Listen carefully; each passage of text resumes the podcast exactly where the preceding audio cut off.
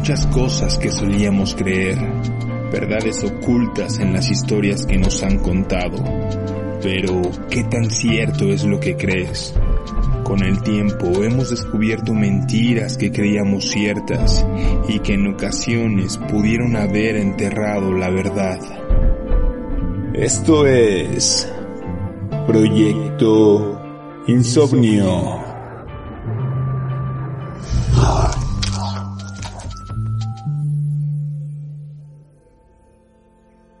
¿Qué tal? ¿Cómo están? Bienvenidos a Proyecto Insomnio, bienvenidos un jueves más a este su podcast favorito. Damián, ¿cómo estás? Bien, güey. Pues aquí contento con una chelita después de la barbacoa como se ha hecho rituales todos los domingos. bastante, bastante contento. No, no, este, no estaría mal cambiar también el horario de, de grabación. ¿Cómo estás, Rafa, tú? ¿Todo bien? Todo bien, listo para empezar a darle con un nuevo capítulo y me gustaría agradecer eh, a todos nuestros insomners que pues se toman el tiempo de escucharnos, de que igual nos recomiendan. La verdad es que se siente eh, bien padre que nos manden saludos por las redes sociales. Y me gustaría saludar a una insomner que nos escucha desde Ciudad Juárez, que se llama Nora. Eh, le mando un saludo y porfa, no dejes de escucharnos cada jueves. Saludos, Nora. Saludos, Saludos a Nora y a Ciudad Juárez. Chihuahua. Julio, ¿cómo vas con el cobalto 60 en? Cobalto 60. Julio, Listo ¿cómo para un capítulo interesante, un capítulo interesante como todos los capítulos de Proyecto Insomnio. El día de hoy vamos a estar platicando sobre ese lado B de la historia, güey, ¿no? Que supuestamente es como lo más cercano a lo que en realidad fue y que con la historia se ha modificado y que lo sabemos de una manera ya diferente a como sucedieron. Que también es cierto que la historia pues la va contando el vencedor, entonces muchas veces Son mentiras tal vez aleatorias que nos fueron como llevando, pueden ser históricas, pueden ser eh, científicas o pueden ser realmente algo que creímos que había pasado y que no pasó de esa manera. ¿no? Sí, total. Pues ya para no alargar tanto la presentación ni, ni el intro, eh, ¿qué les parece si empezamos con una que nos han hecho creer a lo largo de la historia y creo que es una de las principales como mentiras o verdades contadas a medias? ¿Ustedes saben quién construyó las pirámides de Egipto? Los egipcios. Bueno, sí, en algún capítulo ya hablamos de eso. Las maravillas. Pero la, la, la historia nos ha contado, en la primera nos contaron que normalmente fue construida por esclavos, Sí, ¿no? exacto. La otra historia nos dice que no fueron ni los judíos, ni tuvimos ayuda de extraterrestres, o tuvieron ayuda de extraterrestres, ni tampoco fueron solamente los esclavos. Y la realidad es que pues, aún sigue siendo como un misterio quién y cómo las construyeron, aunque ya diversos estudios han demostrado y han llegado como a las conclusiones de que en la construcción de las pirámides hubo arquitectos, o sea, personas que realmente sabían de construcción y que toda la población sana de Egipto tuvo algo que ver para la construcción de las pirámides. Y eso está bien interesante porque cómo participaban, pues algunos preparaban la comida para la gente que estaba construyendo, otros pasaban como las herramientas o las cosas que necesitaban para la construcción, otros llevaban como un lineamiento de seguridad y protección, otras personas se encargaban de ir a expediciones y a conseguir las piedras y el metal que se necesitaba para construir las pirámides. Y esto pues, refuta como un poco la teoría de que solo participaban escla- esclavos, güey, porque en ningún país del mundo tenían una población tan grande de esclavos como para poder construir No, y en el tiempo en el que se construyeron, sí, unas sí. pirámides de esa magnitud. o sea. Yo creo que con, en las pirámides, fuera de quién las construyó, la verdad es que las pirámides tienen un misterio bien Sí, cabrón, porque sí, es el edificio más antiguo construido, güey, bueno, de los más Sí, antiguos. de los más antiguos. Y a diferencia de otro mito que ya una vez lo platicamos aquí, de que se supone que desde el espacio puedes ver la, la, La muralla. China, que pues es una total mentira, güey. Es un- Estas son puras ver, mentiras. Las Las pirámides. pirámides sí se pueden ver, güey. Ah, sí. Sí. Ah, voy a ir. Ah. Está bien chido porque necesitaban saber un buen de matemáticas y de las medidas exactas de la Tierra. O sea, si no fue una casualidad Ay, y lo hicieron a Que al final propósito. creo que también tiene que ver mucho con el tema de, o sea, de, de la astronomía, güey. O sea, era, eran guiados mucho por lo de las estrellas, las constelaciones. Y, y no solo lo vemos en la cultura egipcia, güey, lo vemos en las culturas mesoamericanas y demás. Que al final creo que Las grandes por culturas. eso no- nos da como una referencia pues, cañona, ¿no? Y güey, justamente hablando como de todos estos temas de astronomía y del espacio, me gustaría también abordar otra de las grandes mentiras o verdades que conocemos de manera distinta, güey. ¿Ustedes saben cuántos, cuántas horas tiene un día? 24, claro. 24. 24, 12 y 12. 12 y 12, Pero depende saben- del reloj. ¿eh? ¿Saben, ¿saben por qué, güey? Tiene 24 horas nuestro día. Sí, eso tarda en dar, eh, o sea, la vuelta sobre de la Tierra sobre su propio eje es lo que se calcula, ¿no? Para el día. Exactamente. Nosotros sabemos o, lo que Nos enseñaron. han enseñado es que nuestro día dura 24 horas porque es el movimiento, que el tiempo que tarda la, la Tierra en girar sobre su propio eje. Sin embargo, la Tierra da una vuelta alrededor de su eje en 23 horas, 56 minutos y 4.09 segundos. Ah, A esto se le conoce como un día sideral y es lo más exacto, así que hay como para medir como en esa base el- el- los días, güey. Un año sideral exacto sería de 365.25, o sea, un, un cuartito, de día, ¿no? de día. Que- más para que pudiera dar una vuelta alrededor del sol. güey. Un día solar, que es como nosotros lo conocemos, güey, cuenta de 24 horas. Y aquí lo importante es que el sol a mediodía siempre esté en lo más alto. güey. ah, ok. Pero esto que crea, güey, que al final de- del año, pues te esté sobrando un pedacito, ¿no? Un cuarto de día. Entonces, ¿qué hacemos? Cada cuatro años metemos un día más bisiesto. Bisiesto. con los años bisiestos. Ay. Ahí está la diferencia de llego en 5 minutos, güey. Se están alineados con el, sol- el, el solar, Por güey. eso no llega. Este sistema lo heredamos de la civilización egipcia, güey, quienes eh, dividían el día en dos bloques de 12 horas, 12 horas para el día y 12 horas para la noche, que era un sistema ya mejorado de lo que tenían los sumerios al principio, güey, ¿no? Pero hay estudios, güey, bien impresionantes de que los mayas y los olmecas tenían conocimiento de toda esta información, güey, y su año duraba 365.24 días, güey. Ajá. O sea, esos días eran casi así exactos Eran, en, su, eran más perfectos, güey. en su año, sí, güey. Güey. Entonces, recuerden, nuestros días van en función del sol, güey, no del movimiento de la Tierra, está chido. Bueno, obviamente influye el movimiento de la Tierra, pero. No, pero sí, o sea, más bien se homologa, pero la verdad es que no es esa, güey. sí está Wow. chido. Ahora conocemos una, una verdad. Güey, culturizándonos, güey. Por Jake Insomnio. Pues hablando justamente del tiempo, eh, Rafa ya habló de los egipcios, Carlos habló del tiempo. Regresémonos un poquito, ¿no? Eh, hablando del pasado, justamente. Yo les tengo un dato de que realmente no todos los dinosaurios eran necesariamente dinosaurios.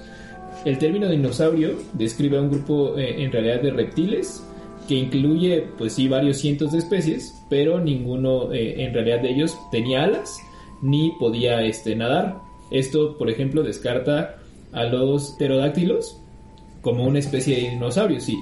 Por ejemplo, en Jurassic Park, pues nos venden la idea de que hay como un tipo de cocodrilo gigante que nada y que forma parte de esta familia, al igual que los pterodáctilos, ¿no?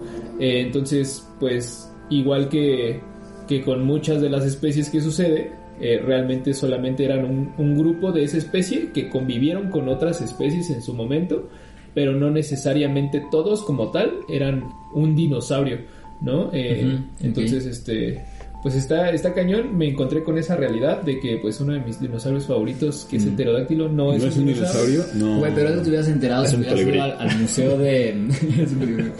al museo de historia en- aquí en, en este, Chapultepec. Ajá, en Chapultepec. Ahí, ahí tienen un ejemplar de un este, fósil de un pterodáctilo que encontraron en la frontera, creo que en México y Estados Unidos.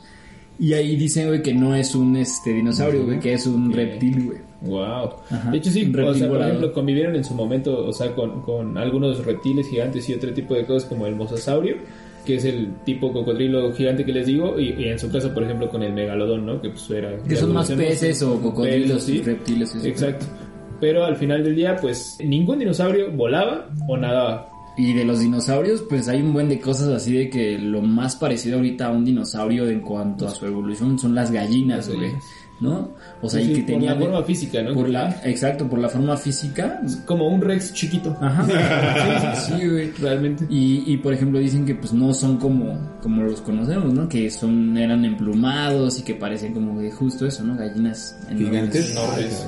Sí, sí. Buen tip, buen dato, man. Vamos a ponerles unas imágenes dato, de. De- de unas- Barney. De, de Barney, de varios dinosaurios famosos. De Bob Sinclair, güey. De Godzilla, güey. El nene consentido, güey. Sí, güey. No, de, de cómo supuestamente podrían haber sido los, los dinosaurios. Sí, la, la verdad es que, o sea, la película sí refleja como la fantasía a lo mejor de muchos niños.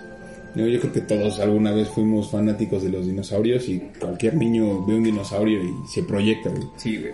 Pero de verdad va a ser como increíble poder saber cómo eran realmente los dinosaurios, ¿no? Porque es algo que alguien nos ha dicho, nos ha mentido, no sé, de que así eran, ¿no? Sin piel, Claro. con... Pues también yo creo que no con una mala intención, ¿no? Sino que ves lo que en ese momento pues se te ocurre y que con base en los estudios y la información que tienes al alcance, pues te imaginas. ¿no? ¿Cuál es tu dinosaurio favorito, por ejemplo, güey? Mi dinosaurio favorito, ah, no sé, güey, yo creo que el Triceratops, güey. Está muy chido. ¿Tuyo, Rafa? Yo sí voy con el T-Rex, la neta. T-Rex. Sí. Icónico, ¿no? Sí, pues, no, igual. Iba a decir. T-Rex, me iba a ir por la fácil, pero le, le busqué un poquito más. Una palabra fancy. No, pues el cuello largo, ¿no? En esas...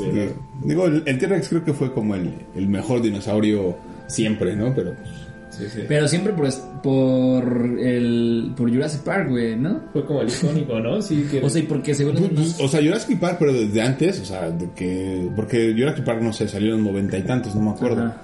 Pero desde desde, antes. desde antes los dinosaurios siempre han sido como fascinantes. ¿no? O sea, Pero el T-Rex como tal. Sí, o sea, porque si, ahí. si hay más este dinosaurios más. Hay uno más grande todavía. Grandes que que T-Rex. el no me acuerdo cuál es, güey, pero sí hay uno más grande. el, el T-Rexote. Rudy, güey. Bueno, nadie me, pre- nadie me preguntó, pero... No sé qué me preguntaste, güey. El mío ¿Cuál es el tuyo, eran güey? los Velociraptor, güey. Creo que ese eh, era da como miedo. trabajo Pero en por ejemplo, ese, ese no existió. No, no existe como en las películas de Jurassic Park, ¿no? Es Eran más chiquitito. chiquitillos, eran más como un perro. un T-Rexito. Realmente. Velociraptor, güey. Pues bueno, ya, ya hablamos de mucho aquí en la Tierra, vayámonos al espacio. güey. Y metámosle un poquito más acá de, de ideas medio extrañas, complejas y demás. Empecemos con una pregunta. ¿Hay gravedad en el espacio? Hay gravedad en el espacio. No, por eso flotas, ¿no? Lo que nos han dicho siempre es que no hay Gravedad cero. y por eso siempre estás flotando, ¿no? Hasta te preparan que según como en el agua, que es como lo más parecido a eso. Hay una frase, dice, los objetos con masa tienen la facultad de curvar el continuo espacio-tiempo y esta deformación determina la manera en que la materia se desplaza a través de él. La relatividad. Exactamente, ¿no? Es, Punto. eh, puntos, sí, dos puntos, güey, ¿no? Digo, suena como muy, muy fumado como para entenderlo y no es como, como sencillo. Si le que tratamos de dar como una explicación un poquito más sencilla, el espacio-tiempo le dice a la materia cómo moverse y la materia le dice al espacio-tiempo cómo curvarse. Oh, ok. Eso sonó raro, pero... Todos sabemos que la gravedad es una fuerza de atracción que actúa sobre dos cuerpos. ¿no? En la Estación Espacial Internacional parecería que no hay gravedad, pero sí la hay. Es una microgravedad. El secreto es que está en una caída libre perpetua. Se origina porque la velocidad de la estación espacial es mayor que la de la Tierra. Entonces, cuando es atraída hacia la Tierra por esta fuerza de gravedad, estás en una caída continua y por eso estás flotando. Pero, o sea, sí hay una gravedad que te está atrayendo. O sea, Es el mínima, tema. pero sí. Es como mínima. cuando estás soñando que te vas a caer y te despiertas. No, no, más bien como si fueras eh, en, en dos vehículos, digamos, que llevan una velocidad distinta. O sea, los dos están avanzando, Pero van a diferentes pero van a velocidades. diferentes velocidades. Ok. Y cuando tratas de equilibrarte un poquito, pues sientes que estás como en el mismo lugar, pero no, o sea, estás avanzando. güey. Lo que sí es que cuando estamos en el espacio, envejecemos más lento. güey. Así que si quieren la eterna juventud, en el espacio enveje el tiempo pasa más. Este, Ah, pero también Más es, lento, es cierto, güey, o sea, envejeces más lento, pero tu cuerpo sí tiene como un pedo con eso de que tenga, no, ponle tú, ya nos dijiste que no hay gravedad cero en el espacio, pero, por ejemplo, tu, tus articulaciones, ese pedo sí se atrofia porque realmente no estás ejerciendo como una fuerza, La sobre fuerza, ellos. claro. Y de hecho, pues, hay videos sobre los astronautas, ¿no? Que regresando a la Tierra tienen que volver a aprender como a caminar o rehabilitarse y ese Sí, pedo sí, es por sí. lo mismo, ¿no? Qué loco. Sí, está cañón. Vean Interestelar. Gran peli. güey. Gran película. Y hablando de, del cuerpo y todo esto que acaba de mencionar Pedro, ¿ustedes eh, alguna vez les han dicho, eh, pues no sé si su abuelita o, o su mamá que tienen como el complejo de Napoleón? Víctor Chaparro. Exactamente. ¿Sí? Sí, sí, sí. No sabía qué decir, pero... Ah, bueno, no, de hecho A mí me han dicho que eres chaparrón, pero no, que eres chaparrón Bonaparte, güey. He escuchado esa frase como de Ya, viejita, porque es como un personaje de, de espíritu, güey. El chaparrón, ¿no? Chaparrón. Ay, se me chispoteó. No, entonces, Bueno, pues así justo como dice Carlos, Napoleón Bonaparte, si no se acuerdan quién es, pues más o menos les voy a dar como un contexto, es un tal cual conquistador que casi conquista toda Europa, sí, de los pero siempre decían que él tenía como un complejo y por eso él quería como conquistar el mundo, como para eh, no sentirse inferior a, a las demás personas, porque pues, tenía como un problema, un complejo de, de su Estatura. estatura, lo cual era totalmente eh, una mentira, sí, Verde. porque Napoleón no era un- una persona de baja estatura. Eh, según los estudios que se hicieron eh, al momento de su muerte en, en la necropsia, se determinó que él medía eh, este, 5 pies con 2 pulgadas. Si nosotros hacemos la conversión en este momento, mediría aproximadamente un metro con 57 centímetros. Que pues para esa época de Francia en 1800, 1840 y tantos, 1.57. unos 50 no estaba pues, tampoco por debajo No, de la pues media. Pero en ese momento las pulgadas en Francia tienen otra medida, no como la que conocemos de creo que es Ah, 2.58 Ah, 2.54. ok. o algo así, ¿no? Sí, sí. Entonces era diferente y en Francia se llamaban pies de rey o pies de roy. Y cuando determinaron esto, Napoleón medía 1.68 Ah, no, ya. con las pulgadas o con la medida. Ah, pero no, es una- no está tan... tan 1.68 chaparro, güey, es. 1.68. Pero, por ejemplo, Ya es la media, güey. La media en México Ya es la media, güey. unos 70, unos Sí, 60 sí, y algo. O sea, tampoco Sí. es como que esté tan desviado, ¿no? Sí. La media en Francia en el siglo. XIX Yo defendiendo mi estatura. era de 1.64 metros, güey. Y él tenía 5 centímetros más, o sea. Que la media de Francia en ese momento. Ok. Entonces, como él tenía un enemigo que era muy alto, güey, cuando lo representaban en alguna pintura o en algún sea, se veía mucho la diferencia. Se veía mucho la diferencia de estatura. Ah, sí, pero es como si nos ponemos al lado del Shaq. Anda, sí, no, nos vamos a ver chaparrito. Y unos 60.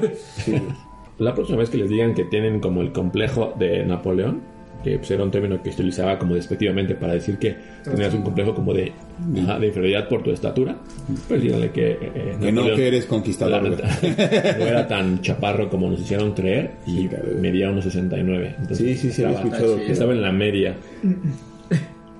Pues otra de las mentiras o, o verdades que tal vez no nos contaron de la manera correcta es realmente sobre que los vaqueros en realidad nunca nunca usaron pantalones vaqueros o mezclilla como tal. Esto esto es un invento que pues se da después. Realmente los vaqueros en su época del viejo este vestían pantalones de, de lino por lo regular y pues en la actualidad, si se dan cuenta, pues los están representando el vaquero famoso de, Marlboro, De Marlboro, usa los su- jeans, este los protagonistas de Brokeback Mountain o Secreto en la Montaña, pues usan estos pantalones este jeans. E incluso los, los vistió una caricatura muy famosa que se llama Lucky Luke, que era un vaquero del viejo este. Woody también los usa, güey. Entonces, realmente estos vaqueros este, americanos enfundados en, en el tejido denim, que es lo que se le conoce a la mezclilla, pues realmente se, se empezó a usar en los años 30 para los seguidores de las películas del, del viejo este protagonizadas por John Wayne o Gary Cooper. Se crea una imagen de que los vaqueros usaban este, este tejido. En realidad, como les comento, usaban lino. Y pues quien patenta como esta idea es eh, Levi Strauss and Company. Son los que, pues es por eso que son tan, tan famosos sus, sus pantalones. 501. Este, eh, exacto, los 501 son los más vendidos de- dentro de su marca. En realidad, si estos famosos del viejo este hubieran reflejado el vestuario real de los vaqueros, los protagonistas hubieran vestido pantalones de cuero o lino, ya que realmente era el, el material de los cowboys eh, verdaderos. Eh, sin embargo, el pantalón vaquero, como se le conoce ahora, tiene su origen como ropa de trabajo, pero no precisamente entre las vacas. El origen eh, es confuso desde la etimología tal cual, porque el término jeans proviene de genes, que es Génova en francés, donde eh, los marineros eran conocidos por llevar pantalones muy resistentes de fustán, que es una mezcla de algodón con lino o lana, y en el siglo XVI el tejido se termina llamando fustan. En el siglo XVIII se fabrican completamente con algodón y se teñía de, de muchísimos colores, no solamente el azul, creando los pantalones jean como tal, eh, que era una ropa de trabajo, como para Sí, obreros, obreros, principalmente. de- de Pepe. Sin embargo, a partir del siglo XIX se hacen los pantalones denim, que es una mezcla de un algodón más resistente, tejida de un lado, con una cara azul índigo y entretejido con otro este por dentro sin teñir gris, por eso es que tiene como estos dos colores los pantalones normalmente. Levi's and Company, este son los que patentan como esta idea, se hacen como famosos y realmente lo, lo que pues el origen es en, en la por ejemplo en la minería de obrero y Sí, demás porque es no como tal pantalones vaqueros pero pues es Y ahora ya te los venden rotos. Exacto. Ándale, güey. Ha sido un, un, este, un engaño en la mercadotecnia. Sí, claro. correcto. Eh, ha- Hablando de estas mentiras este, inventadas o creadas de repente, hay una que yo creo que nos han dicho a todos los mexicanos hasta el cansancio. Creo que hasta nuestro presidente la repite todas las mañaneras. ¿Quién es el mayor héroe que ha tenido México? güey? ¿Quién es el mayor héroe que ha Cuauhtémoc tenido? Blanco. Yo también iba a decir Cuauhtémoc Blanco, pero pues, Hugo Sánchez, güey, Rafita Márquez ganó más, ¿no? Márquez. Está bien. Claro, güey. Voy a repetir la, a replantear la, la- la pregunta, güey. ¿Qué presidente de México ha sido el mayor héroe que ha tenido nuestra historia nacional? Porfirio Díaz. Pues yo diría que entre Porfirio Díaz y Benito Juárez. Digo, para mí también coincido con, con Porfirio Díaz por todo el crecimiento que tuvo, obviamente no por la forma en la que fue llevado y por eso pues ocasionó la revolución. Sí, claro. Pero antes de, de llegar a la revolución, Benito Juárez, hablando también de uno de los personajes históricos chaparritos, con uno, uno Uno de los chaparrones. de los chaparrones, no era tan chaparro, bueno, no este sí, también Sí, se medía 1.37, ¿no? O sea, pero el mito de Benito Juárez es más bien creado por el Partido Nacional Revolucionario, que es el antecedente del PRI, alrededor de 1928, ¿no? O sea, se crea este, este partido y buscan o utilizan a Benito Juárez como uno de los máximos héroes, cargándole como toda esta situación de el héroe mexicano, ¿no? El que defendió a los indígenas, el que Ajá, era por su origen, ¿no? por su O sea, origen oaxaqueño, que llegó a presidente bajo mucho esfuerzo, ¿no? Y contra todo pronóstico. Nos enseñaron que era un, ej- un ejemplo de esfuerzo y dedicación y que el humilde indígena que cuidaba rebaños llegó por sí mismo a ser presidente de México. Nos enseñan que tenía una, una o que poseía una intelectualidad superior, que separó a la iglesia del Estado y que fue autor de las leyes de reforma. Sin embargo, lo cierto es que la Iglesia Católica fue quien ayudó a, Benito Juárez a salir de la miseria, enseñándole latín, enseñándole a comer en la mesa con cubiertos y le brindó la educación y lo iban a hacer cura. El problema es que él no pasó tampoco los exámenes de ser cura y se terminó recibiendo de abogado. ¿Cuál será el examen para ser cura? güey? No, no sé, ahí sí. No nos metamos en esos terrenos. Puede haber chistes muy malos sobre eso. Sí, iba a decir Sí, eso. Yo también, yo también. Saludos a todos los curas. Otra cosa es que no se sentía orgulloso de sus raíces y en cada momento se portaba déspota con los indígenas, ¿no? O sea, siendo reacio con su origen. güey.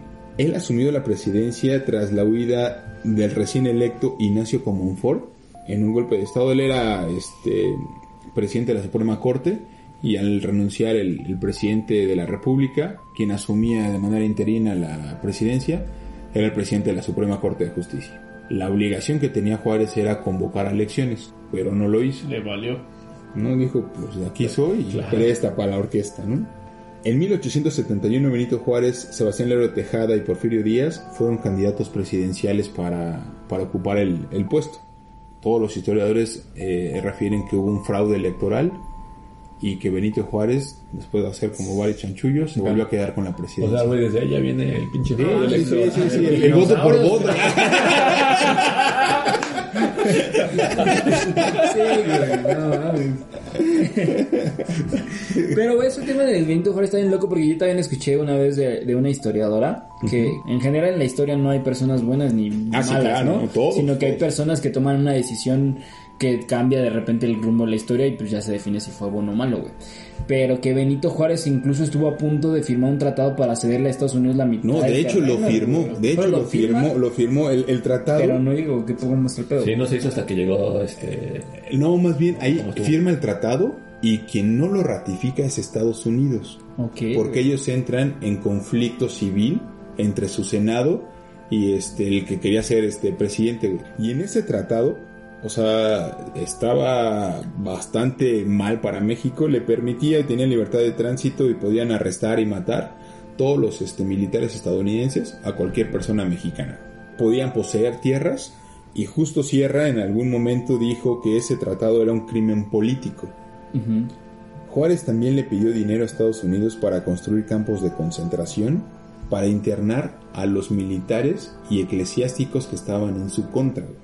Él, a pesar de haber recibido toda la educación y el apoyo de la religión católica o de la iglesia católica, cuando llegó al poder, no quería una separación de Estado e Iglesia, lo que quería era una sumisión de la Iglesia hacia él, hacia la presidencia. Ahí, ahí, por ejemplo, son las famosísimas leyes de reforma, ¿no? Esta separación de Iglesia-Estado no la conceptualizaba así Benito Juárez, sino lo que quería era que la Iglesia se sometiera ante él y por eso hizo, esta separación. Obviamente, cuando llega todo el, mito de Benito Juárez, lo que dice, no, es que era un gran héroe porque separó la Iglesia del Estado. Díaz, este, ante lo que les comentaba hace rato, la acusación de fraude, promulgó el plan de la Noria, se levantó en armas, argumentando que la constitución establecía que el presidente tenía que estar en el poder cuatro años y Juárez ya llevaba dos periodos, ¿no? Cosa que, eh, digo, Díaz también después le valió madre, pero así es. Y también se cree que Juárez en el periodo de 1867 a 1872 mandó asesinar más enemigos que Porfirio Díaz en sus 30 años. Ay, güey. No, o sea, Dato duro, güey. y hablamos a lo mejor un poco de estas mentiras que nos hicieron creer. No quiero decir que no haya hecho cosas buenas porque seguramente hay también infinidad de eso. Sí, y tal como vez- decías, ¿no? O Tal sea, vez inequívocamente, o sea, lo que dices, separar la iglesia del Estado no era como su intención para bien, pero al final del día creo que bien. termina siendo algo positivo a la, a la postre, ¿no? güey? Sí, por güey. supuesto. güey. Y otra de las mentiras que sabemos o que nosotros hemos como intuido, a lo mejor, este... O escuchado. creemos que creemos eh, que los diamantes provienen del carbón. Y sí, pero provienen de un carbón comprimido, que es una piedra preciosa, y que este carbón se encuentra dentro del centro de la Tierra. No es el carbón que compramos en el Walmart Ajá, sí. para hacer nuestra carnita asada, Yo ¿sí? ya estaba Y que lo, y que lo, lo, este, Lo comprimen y lo hacen como todo el proceso para que se vea así un diamante espectacular. No, la verdad es que es un es una piedra preciosa que está dentro de la tierra. Ah. Yo la verdad cuando estuve investigando no sabía y tampoco creía que era como ese carbón, pero a lo mejor no sé Sí, si sí, no estaba pro- procesado así. No, es que hay un buen de minerales. Y ¿no? Lo, que, lo que decías en el capítulo de Océano, por ejemplo, ¿no? Que hay, que hay oro este, Ah, en el- en el mar. En el mar, ¿no? Son Claro. de oro. Sí, los Y, elementos. y es verdad que también los diamantes son como indestructibles, ¿no? Piensas Sí. que- Pues e- e- es el elemento más fuerte que existe, ¿no? Hay, hay- y luego también hay como varias Por grutas. en Minecraft. No era el, no era el ¿cuál era? Titanium, El ¿no? titanium el que tenía Ah, bueno, sí. el adamantium. Sí, sí. sí. Adamantium, güey, que tenía Wolverine, güey. Claro, claro. No, pues no sabía. Yo, yo pensaba, o sea, neta real, yo sí pensaba como que en algún momento el carbón ese que compras como en la, no sé, para la carne asada, Sí, sí, en algún proceso Ajá, se podía pensaba eso, transformar que lo en En como... fuego. Dice. yo- yo- Ya todo gris, güey. A las brasas, güey. ya. Yo, yo también he visto, por ejemplo, videos, güey, donde desde una botella así de vidrio, la, la, un cachito lo pulen y así, y hacen como un tipo, un diamantito. A un, vi- un Este, vidriante. Vitral, güey. Es un vidriante, vidriante. vidriante. Ah, ok, no, Sí. obviamente no es un diamante, ya sé, pero no mames, se ve bien chido. Bueno, pero, pero nosotros que no tenemos el conocimiento, sea, a mí si me dan un vidriante o me dan un diamante, pues yo no, No sabría a lo mejor la diferencia, ¿no? claro. Pero pues obviamente la- el reflejo que provoca uno o el otro pues es distinto, sí, ¿no? sí, sí, sí. Sí, pues igual, otra de las historias que nos contaron es que los cascos de los vikingos tenían cuernos y que es uno de los iconos como o de las figuras más representativas de esta cultura escandinava. Claro. Sí. Pues en realidad no, en realidad eh, lo- los cuernos de, de los vikingos, porque incluso por ejemplo lo podemos ver en el equipo de fútbol americano de, de los Minnesota. Vikings. En Minnesota tienen hasta un cuerno en el estadio que hacen sonar cuando viene como la porra y demás, ¿no? Y, y realmente pues la imagen de, de estos individuos escandinavos se vio modificada en la ópera de Richard Wagner, por ejemplo, como el Ocaso de los Dioses. Sale de su cabeza tener esta idea de ponerle cuernos a un casco para hacerlos ver más rudos y de ahí se van adoptando como esta figura cultural hacia nosotros Lo que en realidad pues sucede es que el único yelmo eh, vikingo completo que se ha encontrado es uno que se llama Geirmundur en Noruega y que bueno en realidad está diseñado a bases de placas de hierro y que se asemeja a una gorra cónica como un casco eh, con protectores nada más oculares Eso. pero que nunca tiene en realidad cuernos Cuernos. y aparte se han encontrado eh, vestigios y, y, eh, trabajos arqueológicos que pues no han permitido afirmar que en realidad pues los cascos y, y los escudos de, de estos de, de esta cultura de estos vikingos eh, sean eh, cuernos se asemejan más a formas tal vez de, de alas que era como una figura más aceptada dentro de esa como cultura de, de- de esta región. En, en general creo que pues nunca te, o sea, a lo mejor tal vez Richard Wagner nunca previó hasta dónde pudo haber llegado su, su idea que pues tuvo un impacto como cultural e histórico porque hasta la fecha seguimos viendo en representaciones, no sé, de, de películas, de obras y, y demás, El como casco que tienen un casco cuernos. con cuerno. Hay, hay muchas veces que... O el llamado cuerno vikingo, ¿no? Que al final pues, es como icónico, güey. Eh, Digo, hay muchas veces que, que una simple obra literaria o de teatro puede influir tanto. O sea, por ejemplo, en la Divina Comedia, los, los círculos del infierno de Dante Alighieri, la forma en la que casi todo el mundo puede estar representando, hasta los propios caballeros del Zodíaco sacan este, los círculos del infierno, pues, que son de la Divina Comedia. ¿no? Él visualizó y pues se quedó en el, Dijo, en el siete argot. círculos. sí, exactamente. ¿no? Y así pasa. güey. Y por ejemplo, también de los vikingos, la realidad es que no toda la gente sabe que fueron los primeros en llegar al continente americano. Ah, claro, sí, sí. O sea, muchos pensamos que los primeros en llegar fue Cristóbal Colón y Américo. Vespucio, Claro. Y la neta, No. pues no, güey. O sea, la neta, los, ah, se ha encontrado por el estrecho de Bering, eh, ¿no? por el estrecho de Bering que llegaron varios este, a Norteamérica, varios vikingos. Y güey, también hay eh, un dato bien interesante, sobre todo para las personas que creen en los astros, en el horóscopo, en las constelaciones y en todo esto. Y no me digas la que mi signo de la revista no. Pues lo que nos han contado, güey, es que los, los signos del zodiaco son 12, güey. ¿No? O sea, es como lo que sabemos nosotros, y pues, son los 12 signos zodiacales. Y a nosotros, en función de nuestro mes de nacimiento, pues nos corresponde así como un signo zodiacal, ¿no? Lo que realmente es, güey, es que hace 3000 años la civilización de Babilonia dividió el zodiaco en 12 partes, adjudicando una constelación a cada una de ellas. Conscientes de que esta división zodiacal no iba a resultar eh, exacta en 12 partes, güey, la adoptaron para obtener un calendario práctico. Sabían que había una decimotercera constelación que se llamaba Ofiuco. Imagínate qué signo eres Ofiuco. y la excluyeron deliberadamente, güey. Sí, O sea, pues, Es que sí tiene un nombre culero, ¿no? O sea, por eso yo también la excluiría. En 2016, la NASA echó eh, cuentas y explicó que el eje de la Tierra ni siquiera apunta a la misma dirección que, a- que apuntaba hace 3000 años. Ah. Actualmente, la línea imaginaria entre la Tierra y el Sol apunta a Virgo durante 45 días y solo 7 días a Escorpión, güey. Es decir, que pues, ya todos los signos zodiacales como los cono- conocemos ya ni siquiera estarían acorde a las fechas en las que nosotros los definimos, güey. Si alguien cumple hoy en día años el 25 de marzo, su signo zodiacal es Aries, güey, ¿no? Pero los nuevos cálculos de la NASA develan que hoy le correspondería ser Pisces. Ah, y así, güey. Entonces es como... A ver cuál puedo ser. Tendríamos que buscar como el dato exacto para ver cuál Mi es. Güey, ese es un dato bien duro porque yo estaba muy conforme, aunque no creo en ese pex, pero estaba muy conforme con el ser Leo. Sí, que soy, güey. Leo. Los caballeros, güey. Por los caballeros. Hablando de los caballeros, en los caballeros hablan mucho de los sentidos, ¿no? Ah, claro, Que te dicen, "Ay, hay que despertar el sexto y luego el séptimo sentido y demás. Una de las eh, cosas que nos han dicho toda la vida es, tenemos cinco sentidos, ¿no? La vista, el olfato y todo ese pedo. Ajá, la vista, el tacto, el auditivo, el olfativo y el gustativo, ¿no? Sin embargo, no solamente tenemos estos cinco sentidos. Me estás diciendo que el sentido arácnido puede güey, puede existir. De hecho, te estoy diciendo que esperes el próximo capítulo porque vamos a hablar como de las sensaciones del cuerpo, de los poderes y alcances de la mente. Se viene, se viene no me lo voy a duro. perder. y ahí les puedo decir si quieren cuántos sentidos tenemos y de qué es cada uno. Ah, Nos dejas picados, güey. Bien, buen- bien, bien. buen Buena táctica, güey.